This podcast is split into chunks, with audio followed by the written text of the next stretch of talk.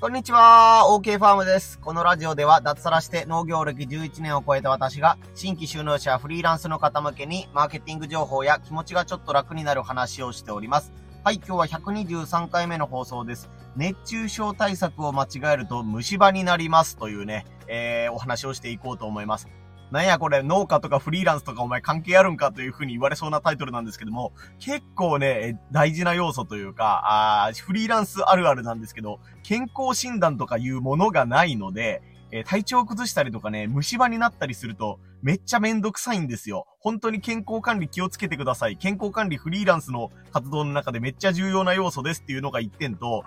夏場にね、熱中症になるまいと頑張れば頑張るほど、虫歯になりやすいっていうね、現実が待っているということなので、まあこれ私の実体験がほとんどなんですけども、まああの熱中症と虫歯対策ということで、健康面について今日は語ってみようも見ようと思います。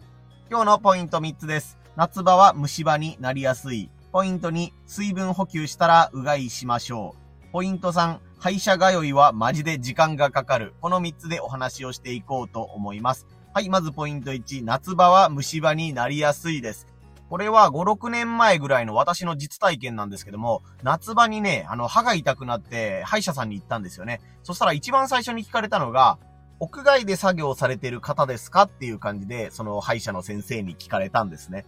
で、まあ私当然農業やってるんで、あ、はい、バリバリ外でやってますっていう風に言われると、あーって言われて、この時期ね、夏場に外であの仕事する人って虫歯になりやすいんですよって言われて、ええー、そうなんですか全然イメージなかったんですけど、何ですか？なんでですか？っていうのを聞いたら、熱中症対策で、あの、スポーツドリンクよく飲むでしょう。多分あなたもスポーツドリンクの飲みすぎで虫歯になったんだと思う、思いますって言われて、納得というか、その通りですっていう感じだったんですよね。もうアクエリアスとか、なんかあの、その時いただき物でスポーツドリンクの他に炭酸スプライトとかコーラみたいなのももらってたんで、あ、これ水分補給にお茶よりもこっちの方がなんか良さそうだなと思って飲んでたんですけども、畑ですぐね、あの 500ml の、えー、ポカリスエットとかアクエリアスとかをなくしちゃ、ね、軽トラに戻ってまた飲んでみたいなことをしてたんで、1日、そうですよね、もう1リットルから2リットルぐらいなんだかお茶とかね、あのペットボトルのアクエリアスとか飲んでたので、えー、ね、簡単に言うと歯がボロボロになっていたそうです。それとまあ汗をかくので唾液も出にくいだったかな。なんかやっぱり虫歯にとって嬉しい状況が夏は起こりやすいらしくて、ね、あの気づいたらあのズキズキ痛むようになってたっていう方がね、夏場は増えるそうです。これがポイント1、夏場は虫歯になりやすいでした。ポイント2、水分補給したらうがいしましょうということで、はい、もうお分かりだと思うんですけども、ね、アクエリアスとか、えー、そういう清涼飲料水とか、スポーツドリンクみたいなの飲んだ後、そのまま作業に戻ってしまうと、糖分とかね、まあ塩分なの？ですかね。ちょっと僕もよくわかんないんですけど、まあ虫歯にとって、えー、良くない、虫歯じゃない、虫歯にとって良くない、歯にとって良くないものが、口に残ったままで、また炎天下の中で作業するようになると、虫歯になりやすいということですね。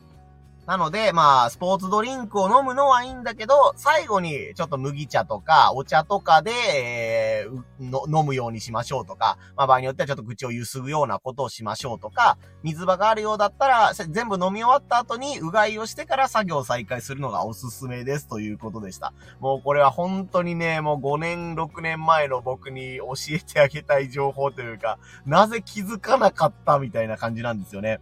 言われてみれば当たり前なんですけど、熱中症に気をつけてくださいっていうのを散々言われるのとともに、ね、テレビとかでもなんとか、ね、熱中症アラートが出ていますみたいなことをね、ずっと言われてたら、とにかく倒れちゃいけない、倒れちゃいけないっていう風に思って、ね、ジュースいっぱい飲んどけ、みたいな感じでね、えー、飲んでたら、えー、ね、あの、熱中症にはならなかったんだけど、虫歯になっちゃったということで残念な思いをしたということなので、えー、皆さんも、えー、ね、あの、炎天下で仕事をしたりする方は特になんですけども、えー、ね、室内、室内でも熱中症になるという風に言われてるので、スポーツドリンクとセットで、え、口をゆすぐとかお茶を用意してみてください。これがポイント二つ目ですでした。そして三つ目のポイントが、歯医者通いはマジで時間かかるです。はいね、歯医者さんかかったことは、がある人はもう、ね、あの、分かってくださるというか、説明不要だと思うんですけども、なかなかね、この虫歯というやつが簡単に治らないんですよ。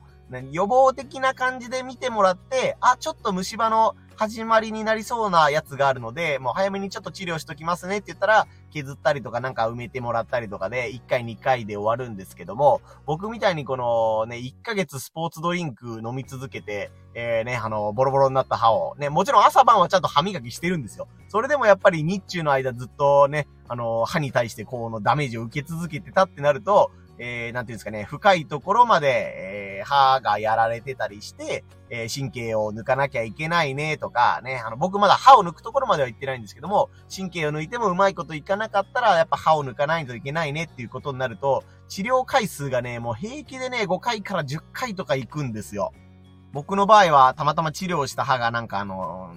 若干複雑な神経歯髄まあ、通称神経なんですけど、正確には歯髄っていうらしくて、なんかあの、ストレートに一本ドバッ、ドカッと伸びてる、えー、ね、神経だったらいいんですけども、その歯髄というやつが、なんかまた割れしてるかなんかで、え、簡単にね、掃除できないような形だったらしいんですよね。そうなると、なんかあの、歯医者さんに行って、寝っ転がらされて、なんか薬を歯に入れますってやって、で、15分くらい待機してくださいって言われて、で、15分やったら、はい、おしまいです、みたいな感じで、また来週来てください、みたいなのがね、もう5回かね、ほんと10回近く続いたんじゃないかなっていう感じで、で、そのすごい、ちょっとの1本の歯なのに、すごい治療時間がかかってしまうっていうのでね、めんどくさい思いをしました。本当にいつも言ってますけど、あの、このフリーランスというやつはもう、響きもなければ有給もないっていうね、あの、仕事ができない時間はもう全部自己責任っていう世界なので、いかにしてね、こういう、いらないところで病院に行ったりとか、歯医者さんに行ったりとか、うん、無駄な時間を削るかっていうのもね、重要な経営課題の一つになると思います。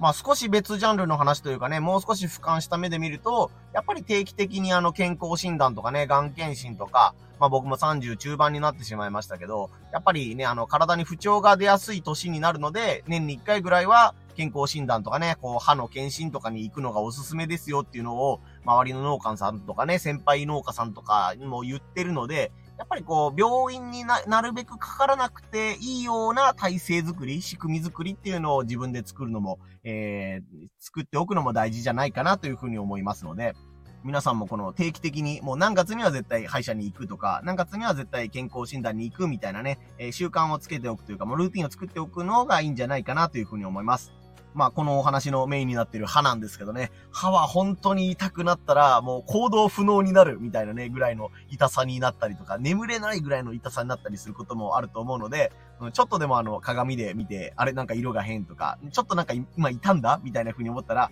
早めに歯医者さん行くのがおすすめですので、ね、あのー、不要な時間を取らないためにも、早めに病院とか歯医者さんにかかるっていう癖をつけてみてください。あ、せっかくなんで僕が使っているあの、歯間ブラシというやつ、Amazon リンクありましたんで、貼っておきます、貼っておきますんで、よかったら見てみてください。普通のね、歯磨きだけじゃ絶対にあの、狙えないところが狙える歯間ブラシなので、えー、あの、初めて、ぜひ使ってみてほしいです。使ってみたら、めっちゃ血が出ると思うんですよ。血が出るということは普段磨けてないっていうね、ことになると思うので、えー、20代の頃は綺麗に磨けていた歯も、30代になると少しずつ歯茎がね、なんていうんですか、弱ってきて、磨けているつもりが磨けてないっていうところが 増えてくるらしいので、これ歯医者さん情報の受け売りなんですけども、ね、本当にあの、歯茎をしっかり鍛えるみたいな感じで、えー、ぜひ歯間ブラシも皆さん使ってない方はぜひチェックしてみてください。はい、ということで、今日はいつもとちょっと趣向が違うんですけどもね、健康管理みたいな、えー、ところでお話をさせてもらいました。まあ何を隠そう、自分自身がですね、昨日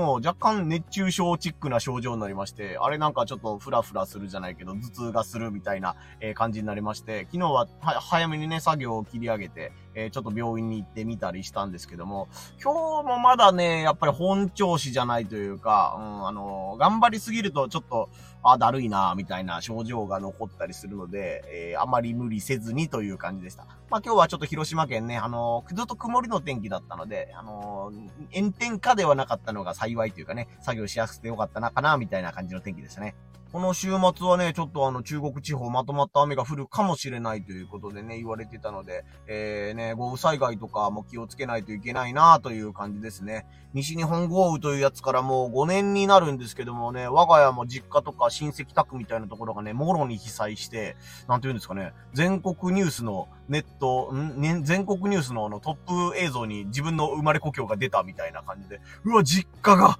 実家のあの近くの橋が壊れてるみたいな感じのをね、5年前に、うん、怖い思いをしたというか、まあ親戚とか全然ね、あの、亡くなったりはしてないんですけども、やっぱり、えー、しばらくの間、陸の孤島になったりとかね、あのもう、あの、大変な数ヶ月があったんですけども、ああ、もう5年経つのか、みたいな感じでね、時の流れの速さみたいなのも感じております。ということで皆さんも、え、熱中症とかにも気をつけつつ、ね、そしてこの雨にも気をつけつつ、ね、日々のお仕事とかやるべきことを頑張ってもらえたらと思います。はい、最後までお聞きいただきありがとうございました。OK ファームでした。